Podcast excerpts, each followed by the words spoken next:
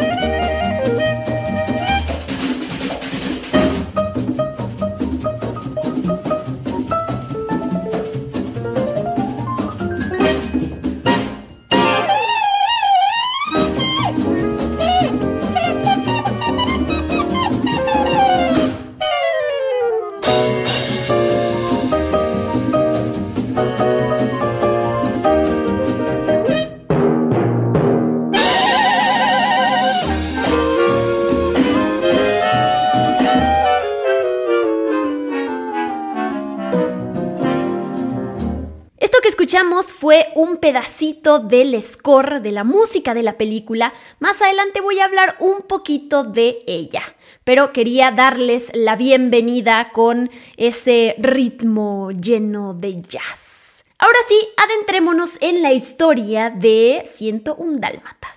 Esta película estrenó en 1961, así que en 2021 estaremos celebrando su aniversario número 60.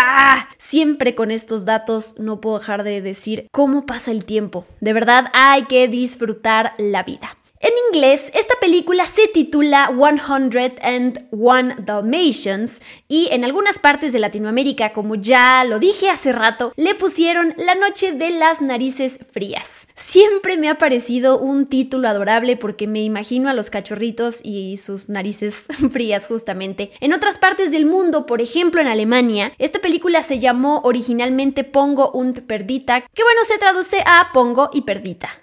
Este clásico animado de Disney fue dirigido por tres personas. Clyde Geronimi, Hamilton Luske y Wolfgang Reitherman. De hecho, si se ponen a investigar, muchas de las películas de Disney en un principio eran dirigidas por tres y hasta cuatro personas.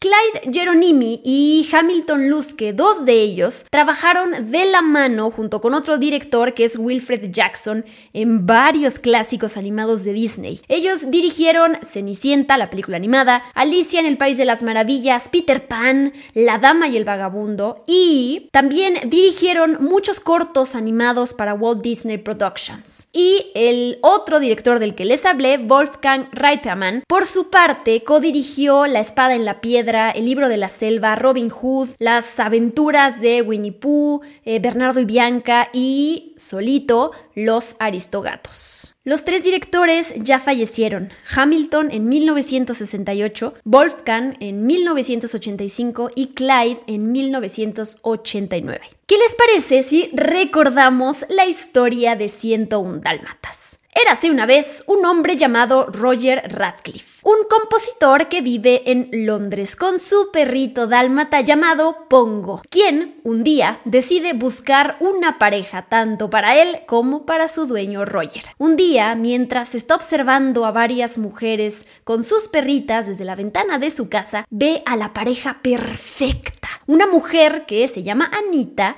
y su dálmata perdita. A partir de ese momento y de unos encuentros bastante forzados de parte de los perritos, Roger y Anita finalmente se enamoran y se casan al igual que Perdi y Pongo. Tiempo después, los dálmatas tienen una camada de 15 cachorritos. Recuerdo perfectamente bien esa escena, súper linda, pero también súper estresante, cuando Nani, eh, esta mujer súper linda, amable y cariñosa que se hace cargo de los perritos, les va anunciando a Roger, a Anita y a Pongo cada vez que nace un nuevo cachorrito. Y me acuerdo cuando de repente les dice que uno nació muerto, pero terminan reviviéndolo. Y esa escena es cardíaca, ¿no? Cómo se va y regresa cada vez, cómo cruza la puerta para traerle noticias. Es una escena muy cardíaca, así la recuerdo. Todo es felicidad hasta que Cruella de Vil, la villana de la película, quiere apoderarse de estos cachorritos para hacerse un precioso abrigo de piel de dálmata.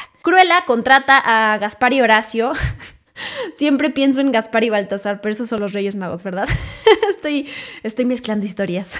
pero bueno, dos hermanos delincuentes que ayudan a Cruella a secuestrar a los cachorros y los retienen en esta gran mansión para poder llevar a cabo sus planes malévolos. Pero sabemos que afortunadamente Pongo y Perdita logran salvar a sus cachorros y a 84 cachorros más. Y terminan viviendo todos juntos. Si hacemos las cuentas, los cachorritos de Pongo y Perdita son 15, más 84 cachorros que encuentran, ya tenemos 99, más 2 que son Pongo y Perdita, llegamos a 101 dálmatas. Por cierto, no quiero dejar de mencionar otros personajes que tenemos en la película, que son Coronel, Sargento Tips y el Capitán, un perro ovejero inglés, un gato y un caballo que se percatan del secuestro de los cachorritos y deciden ayudar formando un plan para rescatarlos. 101 Dálmatas tuvo un presupuesto de 3.6 millones de dólares y terminó recaudando más de 303 millones de dólares en el mundo. Hay que tomar en cuenta que la película tuvo varios restrenos en 1969, en 1979, 1985, 1991 y 1995. Y sumando todo lo que recaudó en esos restrenos, llegamos a esa cifra que les acabo de comentar, que son 303 millones de dólares en el mundo.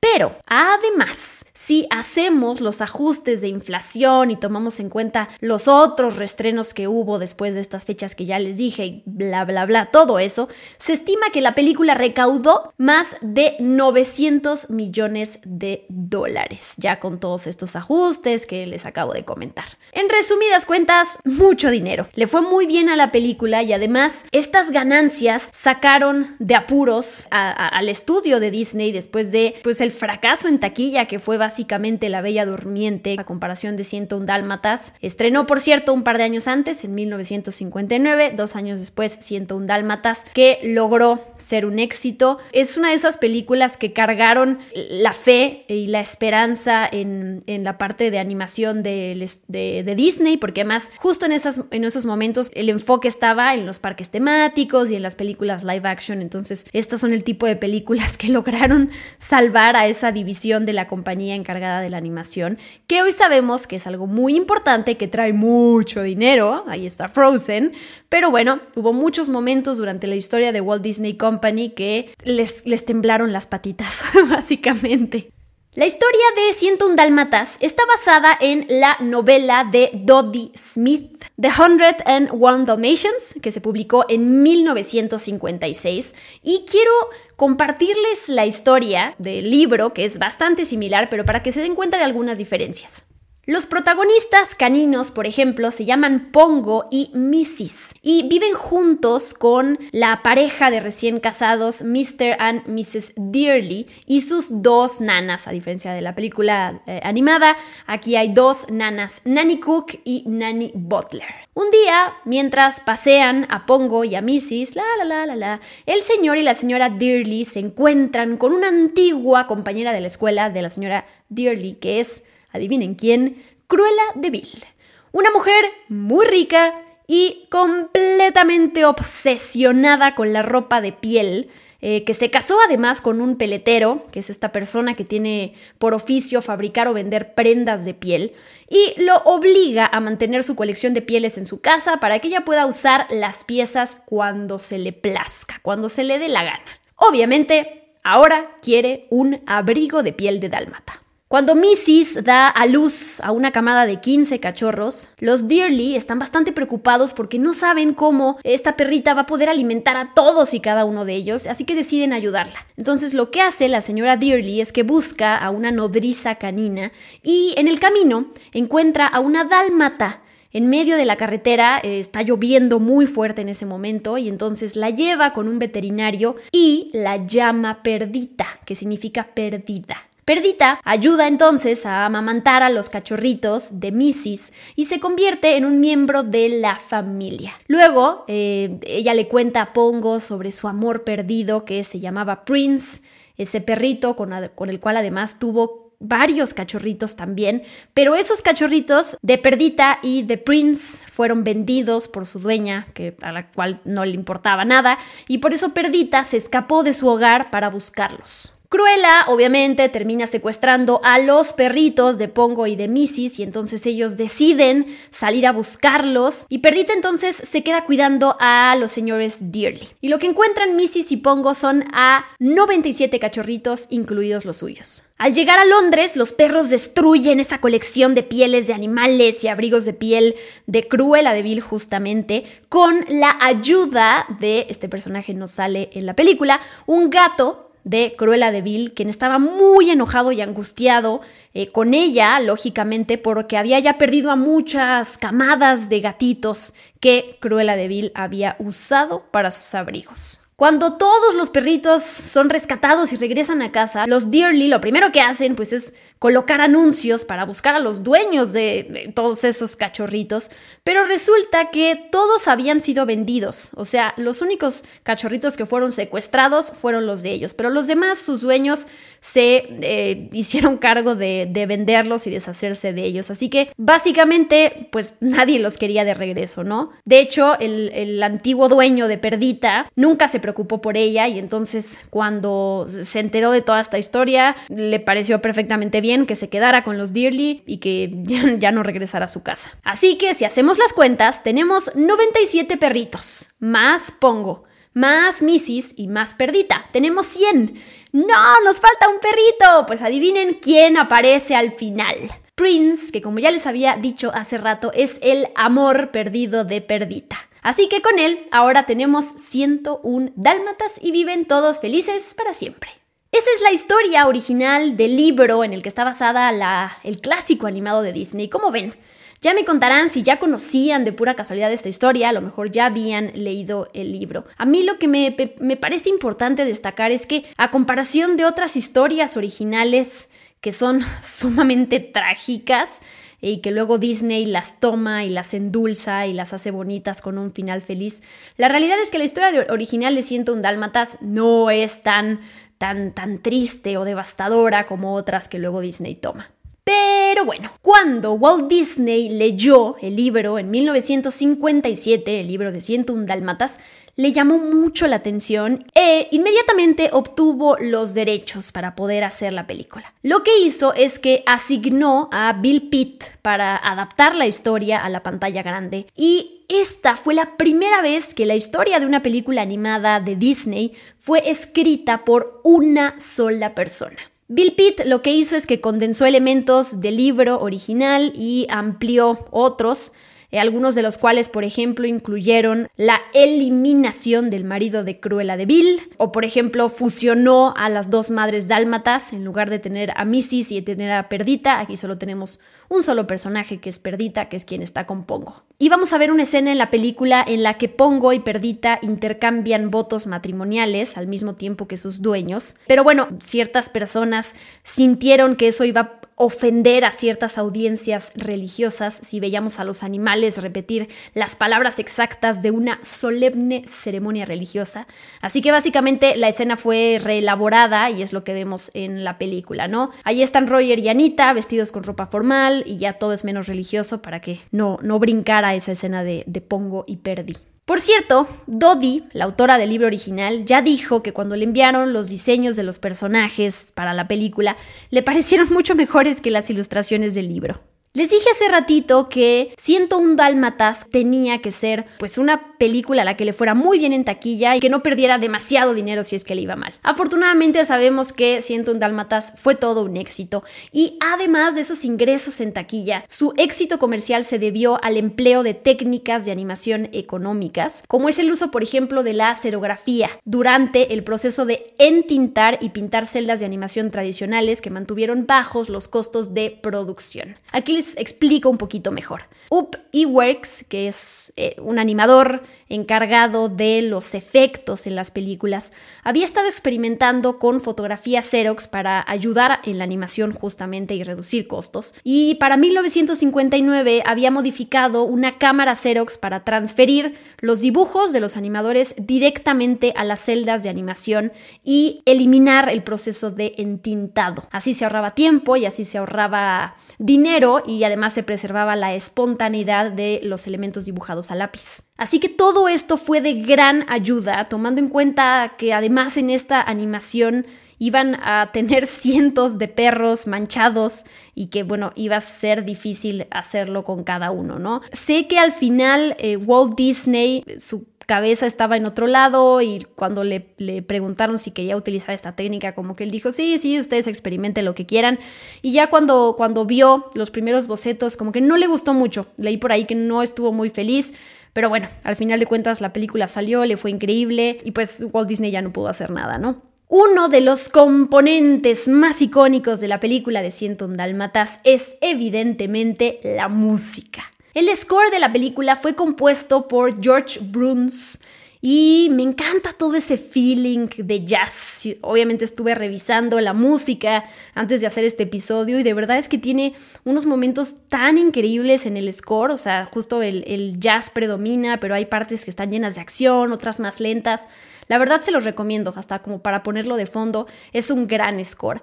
Y además está la icónica canción de Cruella de Vil. Esa estuvo a cargo de Mel Leven y también una que se llama Canine Y, obviamente, haciendo un podcast sobre 101 Dálmatas, no podemos irnos sin poner esta icónica melodía que cuando cerramos los ojos lo único que podemos hacer es imaginarnos a Cruella de Vil. ¡Qué gran canción! Aquí les va.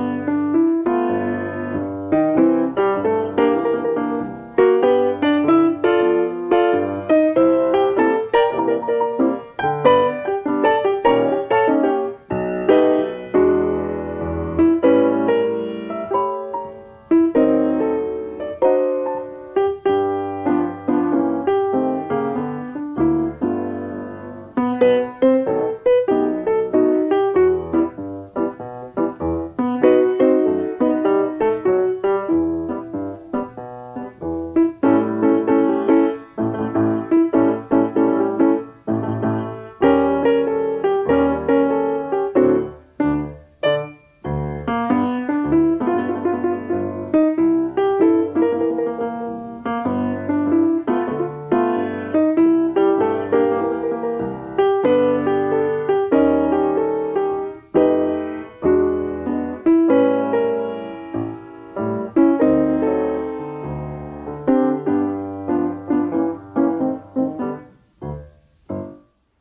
de Vil. Esa es la letra. Cruella de Vil, Cruella de Vil, es todo un espanto. Cruela de vil. No te haga chistoso. La carne de gallina te pondrá. Roger. Cruela, cruela. La dama araña bien podría ser. Roger, por Dios, de te va a circo o de un vodevil.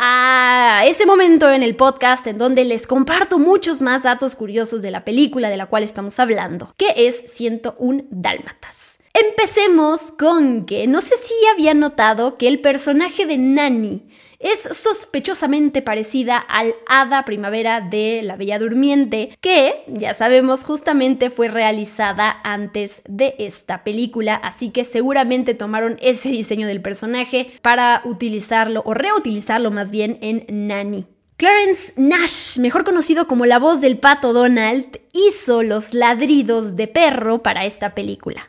Hay varios cameos de personajes de La Dama y el Vagabundo. El, más evidente es Jock, pero también está por ahí Peck, también está por ahí Bull y Reina y Golfo también. En este momento de la película, cuando todos los perritos se unen y unen sus ladridos para, para poder comunicarse, ahí aparecen estos personajes de La Dama y el Vagabundo. Por si no lo habían notado, los cachorritos de 101 dálmatas, todos los machos, usan collares rojos, al igual que Pongo, y todas las hembras tienen un collar azul, así como eh, lo tiene Perdita. Como, como dato extra para pa, pa distinguir si los perritos son eh, hombres, bueno, más bien machos o hembras. Cruella de Vil fue diseñada a partir de eh, cómo se les ocurría que sería un arranque maníaco de la extravagante actriz Talula Bankhead. Este dato me, me, me, pareció bastante simpático y obsesivo a la vez. Resulta que alguien contó todos los puntos negros en la película, todas esas manchas negras, cuadro por cuadro, y alcanzó el total de 6.469.952 puntos negros. Esto se divide en 72 manchas en pongo, 61 manchas en perdita y 32 en cada uno de los cachorritos. La voz en inglés de Roger, pero únicamente cuando canta, está a cargo de Bill Lee, que él hace la voz cuando canta del capitán Von Trapp en The Sound of Music, en La novicia rebelde. Esa voz tan preciosa cuando canta le pertenece a Bill Lee. Otra diferencia aquí con el libro, porque se me pasó decírselas hace rato, o más bien la dije, pero para hacerla notar. En el libro el apellido de Roger y de Anita era Dearly en lugar de Radcliffe. Y eh, presumiblemente Walt Disney hizo este cambio ya que tenía ya dos parejas con nombres similares. Ustedes recordarán Jim Deere y Darling en La Dama y el Vagabundo de 1955 y George y Mary Darling de Peter Pan que estrenó en 1953. Después del gran éxito de 101 Dálmatas vinieron varios productos varios títulos, series y películas que se derivan de este clásico animado. Lo primero fue la versión live action protagonizada por Glenn Close, que estrenó en 1996, que no sé si ustedes vieron recientemente, la actriz compartió una foto en redes sociales en donde se viste como este personaje y se ve maravillosa. Glenn Close es una diosa. Eh, yo la amo además por su interpretación en la obra de teatro de, de Sunset Boulevard para quienes sean fans de Andrew Lloyd Webber. Levanten la mano, yo soy mega fan de, sus obras. Pero bueno, ya, ya, habla, ya hablaremos de eso en otro momento. Otro producto que se derivó de 101 Dálmatas es la secuela live action 102 Dálmatas, también con Glenn Close, que estrenó en el año 2000, cuatro años después de la primera versión live action, y que presenta a este perrito blanco que se llama Albina, que al final sí termina presentando manchitas. Esta película se desarrolla tres años después de que Cruella de Vil fuera arrestada y consigue la libertad condicional gracias a terapias de control de comportamiento.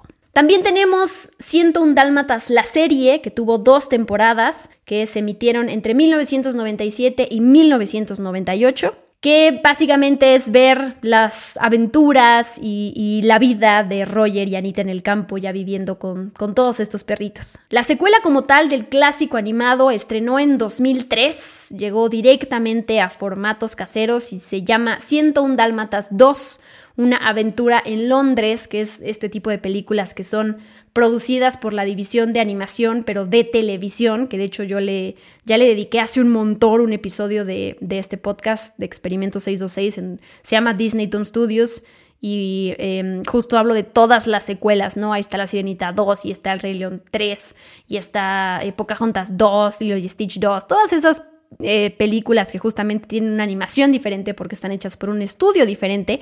Si quieren escuchar la historia que es sumamente interesante, ahí busquen em, ese episodio. Y finalmente, el 28 de mayo de 2021, si no es que se retrasa la fecha por la pandemia, estrenará Cruella, que es una película que muero de ganas de ver, así como Maléfica, esta película se va a centrar en la historia de origen de la icónica villana.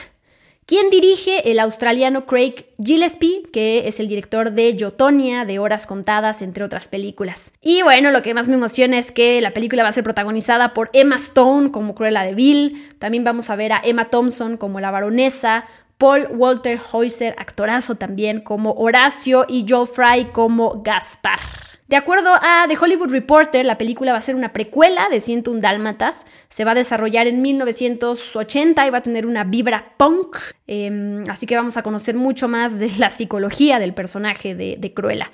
Y como dato curioso, Glenn Close, que interpretó a Cruella en la película live action de 101 Dálmatas, que ya les dije hace rato, estrenó en 1996 ahora es productora ejecutiva de esta película. Otro dato curioso es que esta película estrenará en 2021 y entonces estará llegando para el 60 aniversario de 101 Dálmatas. Por cierto, para seguir haciéndole promoción a mi podcast, esto es una autopromoción, también le dediqué un episodio a los próximos live action de Disney.